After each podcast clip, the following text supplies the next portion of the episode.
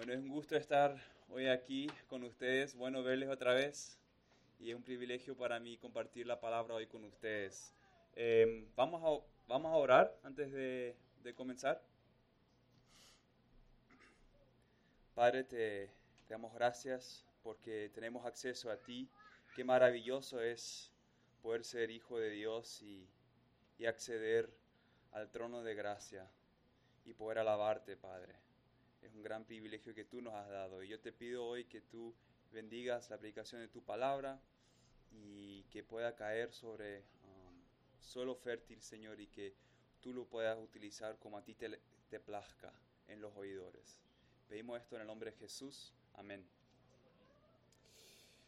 Bueno, hoy vamos a estudiar el Salmo 62 y vamos a ver eh, un poquito lo que es un creyente consagrado y su Dios. Eh, yo creo que cada creyente quiere crecer en su fe, ¿no? Yo sé que yo quiero crecer y yo sé que yo necesito crecer en mi fe. Mi fe no es en donde yo quiero que, que esté.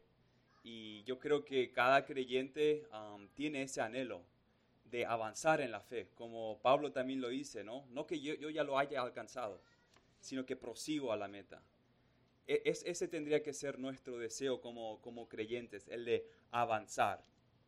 Y en el Salmo 62 vemos a, a David eh, como un ejemplo, yo creo, como un ejemplo para nosotros. Él no es un, un, creyente que ya lo ha alcanzado, pero sí es un ejemplo para nosotros en que Él es un, un, hombre consagrado al Señor. Yo creo que a nosotros nos ayuda a ver personas que están más avanzados en la fe, ¿no? que, donde podamos decir, a mí me falta, a mí me falta. Y, en la Biblia hay, personajes como ellos. Y en la historia del cristianismo, misioneros, también los hay. Y hoy, antes de, de ir al Salmo 62, yo quiero presentarles algunos de esos personajes como a modo de, de, reflexión y para que nosotros también tengamos como ellos, en cierta manera, como un ejemplo, para que tengamos como un cierto objetivo, porque Pablo mismo dice, imítenme a mí, ¿no? como yo imito a Cristo. Así que podemos ver a estos personajes y decir, yo quiero ser como ellos. En primer lugar está Pablo mismo. Déjenme leerles de Hechos 20 a 24, lo que él dice acerca de su vida y su propósito de, de, de vivir. Pero de ninguna cosa hago caso, ni estimo preciosa mi vida para mí mismo, con tal que acabe mi carrera con gozo y el ministerio que recibí del Señor Jesús para dar testimonio del Evangelio de la gracia de Dios. Qué fe, ¿no? Qué hombre consagrado al Señor. Y yo quiero ser así. O yo quiero ser también como Elías. ¿Se acuerdan de Elías? Cuando él reúne a, toda, todo el pueblo de, de Dios y también a los eh, a los que alababan a los vales, a los eh, sacerdotes de los vales, que eran como 450, reúne a todos y les dice, bueno, vamos a ver cuál es el Dios verdadero, si Jehová es o si Baal es, si sus dioses es el, el Dios verdadero o si nuestro Dios, el, Jehová es el Dios verdadero. Y reúne a todos y ponen un altar cada uno, los sacerdotes de Baal ponen su altar y, y, Elías también pone a su altar, ¿verdad? Y van a, van a orar a sus dioses para que hagan caer fuego del cielo y para que prendan el altar. Bueno, primero es el, turno de los sacerdotes de Baal. ¿Qué pasa? Toda la mañana ahí, cantando, gritando, hasta choreando sangre sobre el altar. No pasa nada. Y es interesante el sentido de humor de, Elías, eh, que dice, lo leemos en Primera Reyes 18 Dice, y aconteció al mediodía que Elías se burlaba de ellos, diciendo, gritad en alta voz, porque Dios es, quizás esté meditando, o tiene algún trabajo, o va de camino, tal vez duerme, y hay que despertarle, ¿verdad? Elías estaba confiado en su Dios. Él hasta podía hacer chistes en cierta manera, ¿no? Podía tomárselo con humor. Él sabía que su Dios era el Dios verdadero. Y, y vemos cómo, cómo, termina la historia. Leo para ustedes el, el, el resto de la historia, del 36 al 40. Uh, después de que los, lo, el, el, fuego, el altar de los de Baal no se pudo prender, es el turno de Elías y él ora a su Dios. Y esto es lo que pasa. Cuando llegó la hora de ofrecerse el holocausto, se acercó el profeta Elías y dijo, Jehová Dios de Abraham, de Isaac y de Israel, sea hoy manifiesto que tú eres Dios en Israel y que yo soy tu siervo y que por mandato tuyo he hecho todas estas cosas. Respóndeme, Jehová, respóndeme, para que conozca este pueblo que tú, oh Jehová, eres el Dios, y que tú vuelves a ti el corazón de ellos. Entonces cayó fuego de Jehová y consumió el holocausto, la leña, las piedras y el polvo, polvo, y aún lamió el agua que estaba en la zanja. Eh, Elías había puesto agua incluso sobre el altar, tres, balazos de agua, para hacerlo más difícil. Igual el fuego vino y y, prendió el, altar. Y aún lamió el agua que estaba en la zanja. Viéndolo todo el pueblo, se postraron y dijeron, Jehová es el Dios. Jehová es el Dios. Entonces Elías les dijo, prended a los profetas de Baal para que no escape ninguno. Y ellos los prendieron y los llevó Elías al arroyo de Sison y allí los degolló. Elías eh, vivía en una, en una zona, en, un tiempo donde estaba Jezabel. Ella odiaba a los profetas ella los, mataba a los profetas de Dios. Y él valientemente se levantó y dijo, y confrontó a todo, a todo el pueblo en realidad, y a todos los sacerdotes de Baal, y, dijo, mi Dios es el Dios verdadero, y Él va a escuchar mis oraciones. Yo quiero tener una fe como Elías. Frente a todo un sistema religioso pagano, valientemente ahí. O como John Payton, John Patton, que era un misionero a, una isla de las, del, Pacífico en el siglo XVIII más o menos. Él, esa isla era llena de caníbales. Era llena de caníbales y ya habían ocurrido que otros misioneros habían sido matados por los, por los caníbales y había gente que les decía a, a, John Patton, no vayas, no vayas con tu familia, ¿por qué vas a ir? te vas a ser eh, comido por, por caníbales, ¿por qué vas a ir ahí? Y esta respuesta hace muchos años ya que es una de mis, mis frases favoritas. Esto es lo que respondió um, John antes de ir a, la isla, pero en respuesta a esos que dijeron, ah, ¿por qué vas a ir y, y poner tu vida en, peligro? Él era de Escocia, de Glasgow, Escocia. Dice, si muero aquí en Glasgow, seré devorado por gusanos. Si pudiera vivir y morir sirviendo al Señor Jesús, no me importaría si los caníbales o los gusanos me devoran, porque en el gran día mi cuerpo resucitado se levantará tan hermoso como el tuyo, a semejanza de nuestro Redentor resucitado. Amén, ¿no? Qué fe, qué fe. Yo quiero tener una fe así.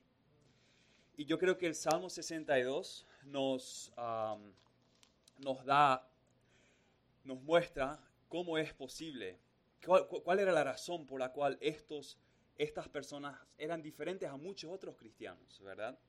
No era que ellos eran superhumanos, no era que ellos tenían algo especial, que, ah, bueno, es solo para algunos poquitos ahí que...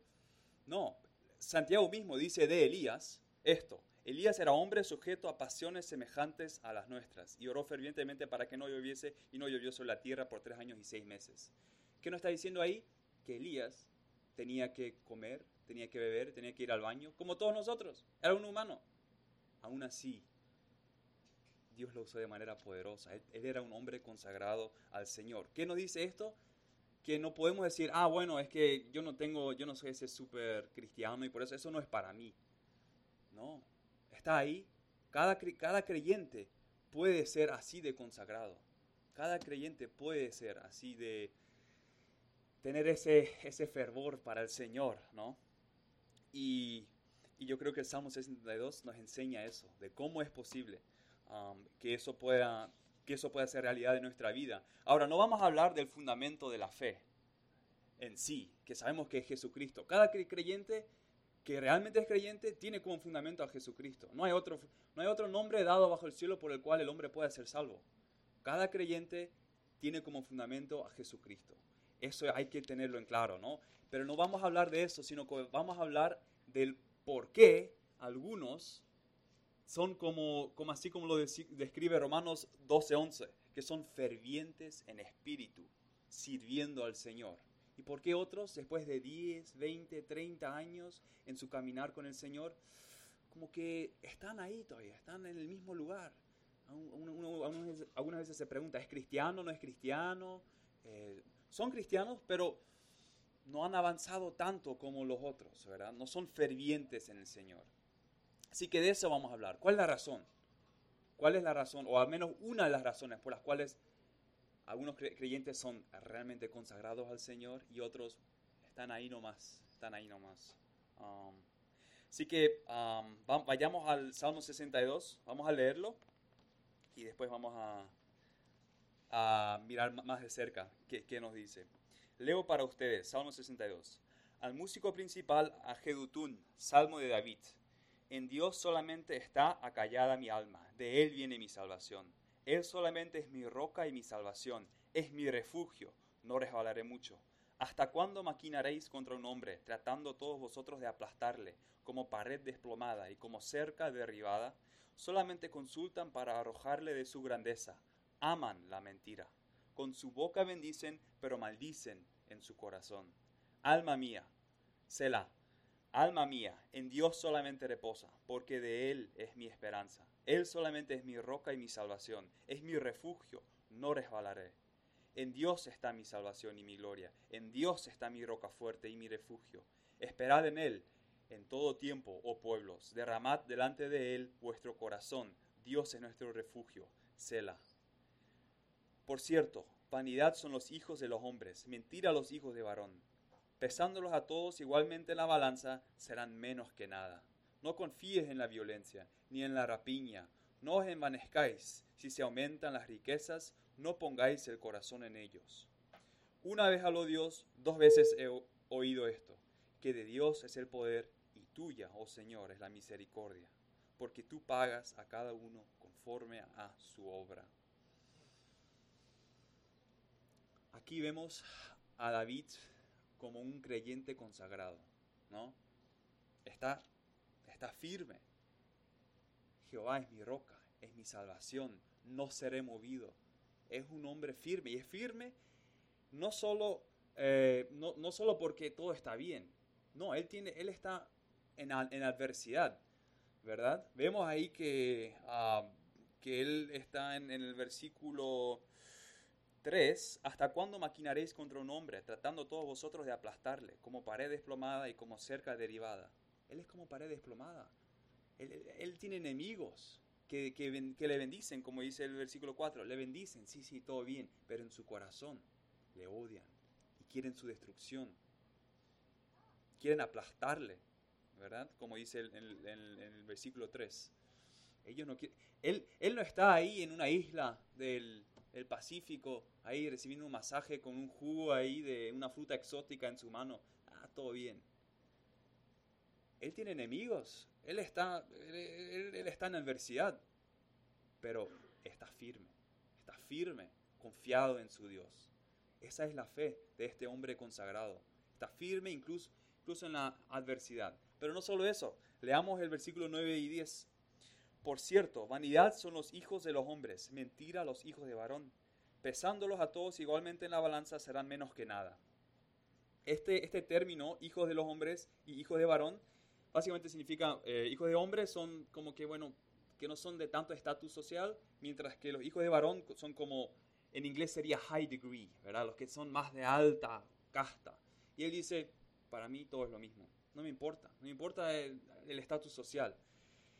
¿Qué nos dice eso? Que incluso en tiempos de prosperidad, Él está firme. Él no mira esas cosas que, el hombre del mundo mira. Ah, sí, él, tiene, yo qué sé, conexiones con el presidente, con el gobernador, con esto, aquello. Esas cosas. Pueden venir, dice David, pero no me importa. Eh, yo sigo firme incluso en tiempos de prosperidad. Incluso en tiempos cuando, sí, cuando de repente gente de alta, sea considerado como gente de alta sociedad. O, ¿qué pasa con las riquezas? Que muchas veces es, una tentación, ¿no? Para, para que no le sigamos a Dios fielmente. En el versículo 10 dice, no confíes en la violencia ni en la rapiña, no os envanezcáis. Si se aumentan las riquezas, no pongáis el corazón en ellas. ¿Qué le dice a los otros? No pongan su corazón en las riquezas. Si incluso si yo estoy bien, si incluso si Dios me da riquezas, Jehová es mi roca y mi salvación. Él estaba firme, incluso cuando las riquezas, incluso cuando las bendiciones de Dios venían en tiempos de prosperidad, Él estaba firme. Y no es, no es que muchas veces ahí es en donde fallamos. No es muchas veces que los tiempos de prosperidad, cuando todo está bien, cuando todo está en paz, ahí es cuando el enemigo realmente muchas veces nos, nos tienta y nos hace caer, ¿no? Nos hace caer. Es, así como, como, como el cristiano en el progreso del peregrino. ¿Se acuerdan cuando está ahí subiendo la montaña? Está ahí, está ahí en la, en la pelea, subiendo la montaña. Pero ¿qué pasa cuando viene la banca? Que Dios había puesto ahí para el refresco, para que pueda refrescarse. Se sienta y se duerme. Se duerme. ¿Y qué pasa? El rollo de la seguridad de su salvación se va para abajo. Se va montaña abajo. Pierde su seguridad de salvación en un lugar que se suponía que era de refresco, donde podía descansar. Y eso es lo que muchas veces nos pasa, ¿no? Pero no hacía David.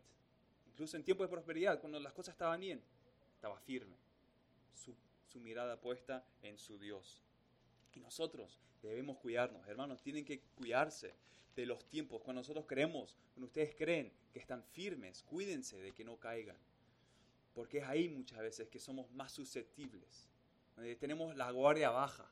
¿sí? Efesios 6, todo eso, toda la armadura, ahí la tenemos para la batalla. Pero bueno, cuando el Señor nos ha bendecido, cuando estamos más tranquilos, el corazón está incluso bien ahí, nada de, de pruebas emocionales. Ahí muchas veces vienen, las, vienen, vienen las tentaciones y el enemigo nos ataca. Así que tenemos que estar firmes en el Señor, no, sin importar tiempos de prosperidad o en tiempos también de adversidad, en los dos. Y así es como David era. Ahora, ahora sí vamos a ir más de específico en el fundamento. ¿Cómo es que este hombre consagrado al Señor podía ser firme, no importa, no, sin importar la situación en la cual él estaba? ¿Qué, qué tenía diferente? Leamos el, versículo 11. Nos vamos a quedar acá un, un buen rato en el versículo 11 y 12. Primero el, versículo 11 en, las primeras dos líneas. Una vez habló Dios, dos veces he oído esto. ¿Qué significa esto? ¿Que Dios habla dos veces?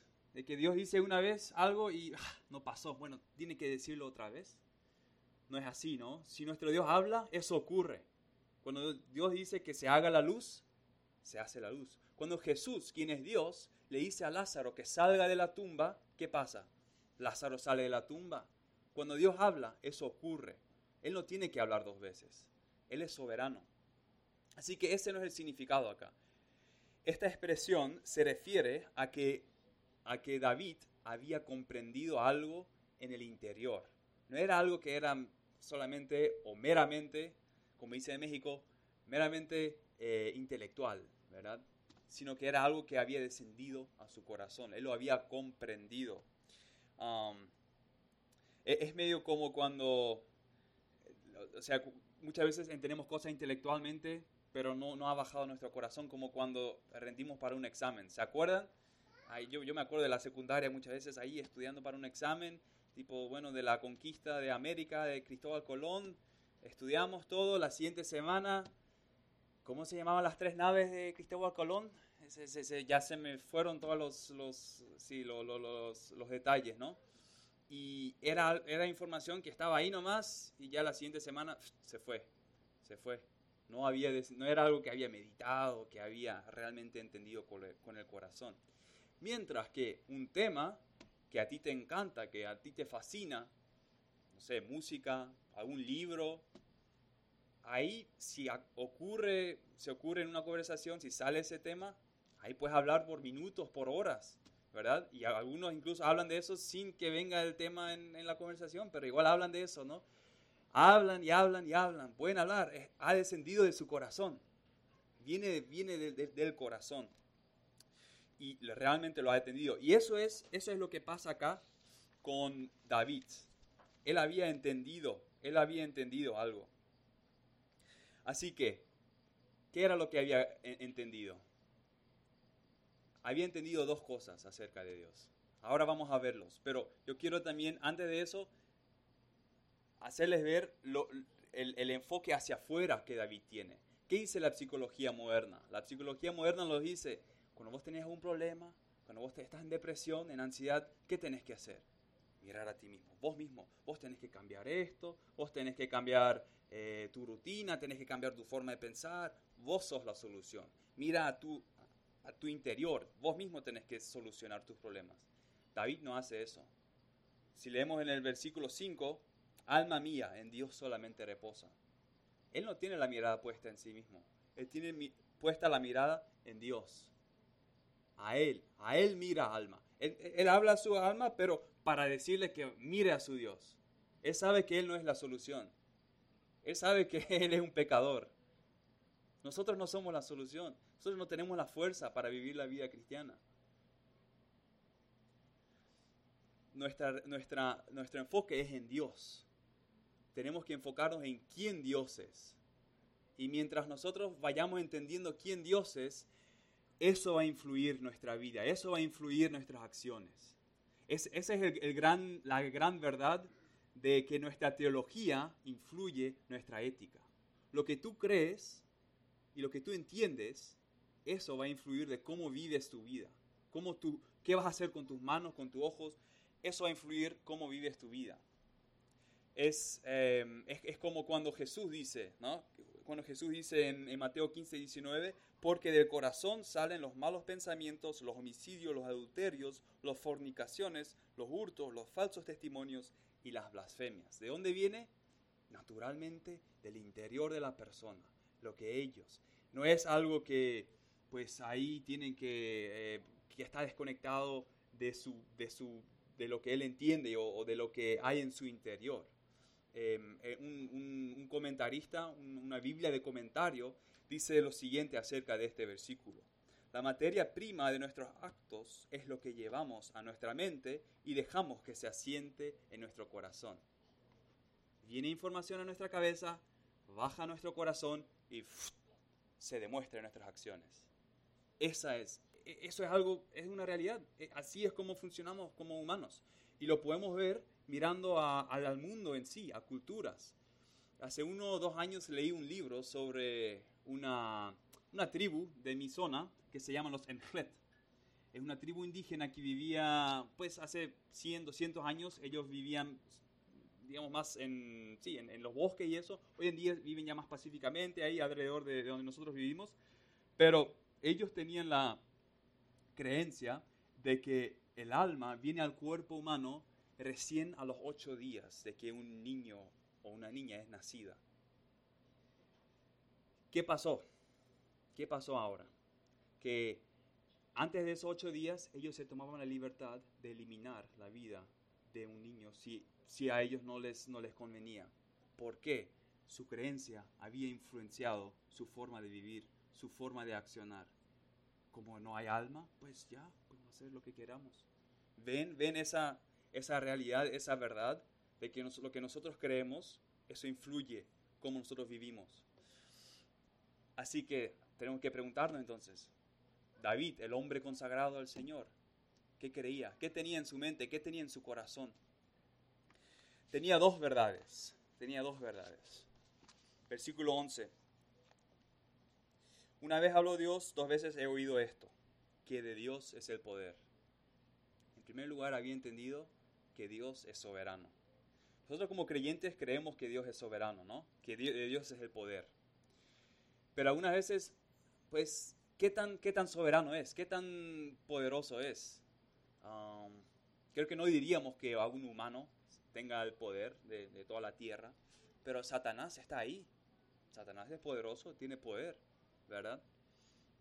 Y él es más poderoso que, que Dios. Hay instancias en que Dios quería hacer algo, pero ah, bueno, Satanás ahí dejó que, venga el COVID-19 y ahí no, no, pude hacer mis planes.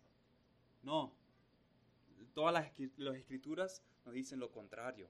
Y yo, yo quiero ver a la luz de todas las escrituras qué tan extensa, qué tan extenso es el poder de Dios sobre todo, sobre absolutamente todo. Leamos primero, yo, yo voy a leer para ustedes, uh, le, voy a decir los pasajes por si quieren leerlo más tarde. El primero es en Proverbios 21.1, en donde vemos que Dios es soberano sobre los reinos del mundo. Dice, como los repartimientos de las aguas, así está el corazón del rey en la mano de Jehová. A todo lo que quiere lo inclina. Soberano, soberano sobre los reyes, soberano sobre Biden, soberano sobre el rey, el presidente de India, sobre Nepal, de China, soberano. O Daniel 2, 20 al 21. Y Daniel habló y dijo, sea bendito el nombre de Dios de siglos en siglos, porque suyos son el poder y la sabiduría. Él muda los tiempos y las edades, quita reyes y pone reyes. Da la sabiduría a los sabios y la ciencia a los entendidos. Quita reyes y pone reyes. Un rey está en el trono porque Dios lo quiso. Esa es la verdad. Eso es lo que nos dice la, palabra de Dios. No solo eso, sino que Dios también es soberano sobre la persecución. La persecución viene de Dios, Satanás. Satanás es el enemigo de la iglesia. Él quiere eliminar la iglesia. Él odia a los creyentes. Pero ¿qué nos dice la palabra de Dios sobre la soberanía, incluso sobre eso? Incluso sobre la persecución de los creyentes. En 1 Pedro 3:17, porque mejor es que padezcáis haciendo el bien si la voluntad de Dios así lo quiere, que haciendo el mal. Van a padecer haciendo el bien si es que Dios lo quiere. Si Dios no lo quiere, no van a padecer por hacer el bien. Si Dios lo quiere, sí van a padecer. Dios ama a sus hijos. Dios no, nunca va a desear y, hacer que alguna cosa obre para mal para ellos. Él lo, usa todo para su bien. Pero Él también permite que el enemigo persiga, según Él lo parezca bien, a la iglesia. Dios está en control de todo. Satanás no está en control de este mundo, ni siquiera la persecución. Creo que fue Martín Lutero o Juan Calvino que, dijo que el, creo que estaba comentando sobre el libro de Job y dice que el diablo es como un perro que está atado. Dios lo tiene atado y solo puede ir ahí cuanto, él, cuanto Dios quiera que él vaya. y él solo puede hacer lo que Dios quiere que él, que él haga o permite, solo permite lo que él quiere que él haga. Y, vemos eso en Job 1 y 2, ¿no? Satanás ahí viniendo a, a, Dios, pidiéndole permiso, pidiéndole permiso. Nuestro Dios es soberano, nuestro Dios es soberano sobre todo, absolutamente todo. Y también es soberano sobre los desastres naturales. Marcos 4:39, Jesús, quien es Dios, dice, calla, enmudece. ¿A qué le dice? Al viento. Le dice al viento que calla y que calle y emudece. ¿Y qué pasa? Y cesó el viento y se hizo grande bonanza. Soberano sobre el viento, soberano sobre tormentas, sobre desastres naturales. Soberano incluso sobre la vida y la muerte. Dios es, Dios es soberano sobre eso. Deuteronomio 32, 39. Ved ahora que yo, yo soy, y no hay dioses conmigo. Yo hago morir y yo hago vivir. Yo hierro y yo sano. Y no hay quien pueda librar de mi mano tus días están en las manos del Señor. Esa es una buena noticia para nosotros que somos creyentes. Dios tiene tus, días contados. nuestro buen Padre, nuestro buen Padre sabe cuántos días vas a vivir y tiene el control sobre cuándo vas a morir y cuándo no vas a morir. Él es Señor incluso sobre la vida y la muerte. Así que, ¿qué, podemos decir? Ya para, para concluir esta, esta, esta parte de la soberanía de Dios, Voy a leer Daniel 4, del 34 al 35, que lo encapsula todo, que lo encapsula y que muestra qué tan extenso, qué tan extensa es la soberanía de Dios. Dice, mas al fin del tiempo yo, Nabucodonosor, alcé mis ojos al cielo, y mi razón me fue de vuelta, y bendije al Altísimo, y alabé, y glorifiqué al que vive para siempre, cuyo dominio es sempiterno y su reino para todas las edades todos los habitantes de la tierra son considerados como nada, y Él hace según su voluntad en el ejército del cielo y en los habitantes de la tierra. Y no hay quien detenga su mano y le diga, ¿qué haces? Amén. Ese es nuestro Dios. Ese es nuestro Dios. Y eso tendría que infundir temor, un santo temor en nosotros. ¿No es así? No podemos ahí nomás ah, decirle a ah, papito esto, yo quiero esto, yo quiero aquello. ¿Entendemos a quién nos estamos acercando? Es el Rey de Reyes, el soberano de toda la tierra. Tu siguiente aliento es porque Dios quiere que tengas ese aliento. Dios es soberano. Eso tendría que infundir temor en nosotros. Mi hermano, teme a Dios. Teme a Dios. Eso no es todo el mensaje. Y ahora vamos a ir al siguiente, a, la otra, al otro atributo de Dios, pero debemos tener un santo temor de Dios, porque Él es fuego consumidor. Él es un fuego consumidor. Pero vamos rápidamente también. Gracias, mi hermano. Vamos rápidamente también al, al siguiente atributo. ¿Qué nos dice David? David nos dice en el versículo 12, y tuya, oh Señor, es la misericordia. Dios es soberano, es diferente a nosotros, es grande, es incomprensible, es el Todopoderoso, pero Él también es misericordioso. Él también es cercano. Él también, Él es el que dice que todas las cosas obran para nuestro bien en su palabra. Él es cercano a su pueblo, Él es cercano a los creyentes.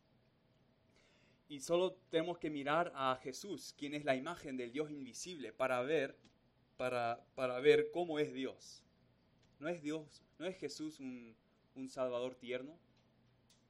¿No le vemos ahí teniendo compasión con los destituidos de la sociedad, con los pobres, con los enfermos, donde otros simplemente se irían y no, Él para, Él escucha los clamores de los, de los que tienen necesidad. Jesús era un, Salvador muy tierno y muy bondadoso y muy misericordioso. Incluso de Dios mismo en, el sal, en los salmos se nos dice esto. Un salmista dice que mis oídas, huidas tú has contado. Pon mis lágrimas en tu redoma o botella. ¿No están ellas en tu libro?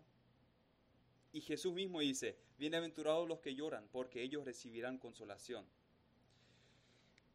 Jesús era un, un, salvador que no, era un, ah, como un filósofo, un, uh, si alguien que no tenía emociones, que era serio, un estoico, sino que más bien, ¿qué pasa cuando Lázaro se muere?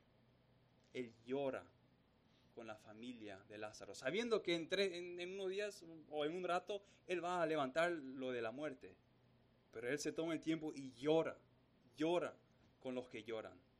Es uno, nuestro Dios es compasivo y lo vemos de manera más, más eh, perfecta o más nítida en la vida de Jesús.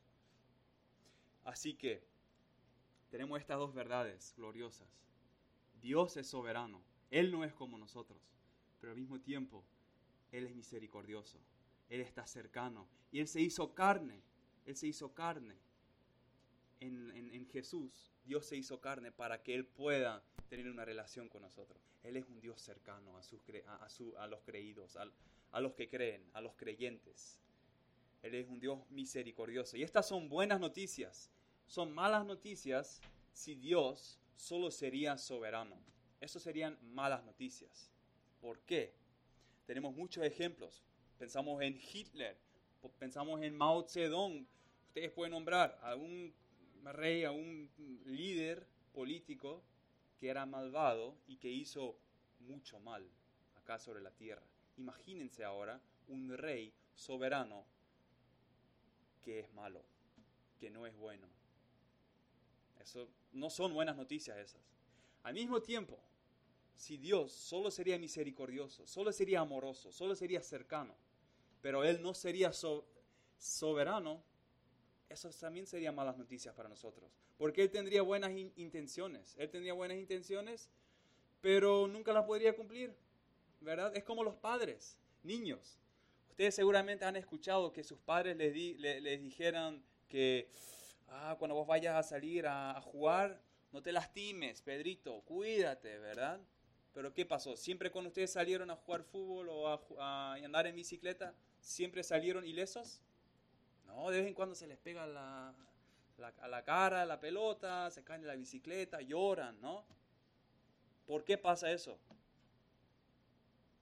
Porque sus padres no son Dios. Ellos no son Dios. Ellos son humanos. Ellos no pueden protegerlos.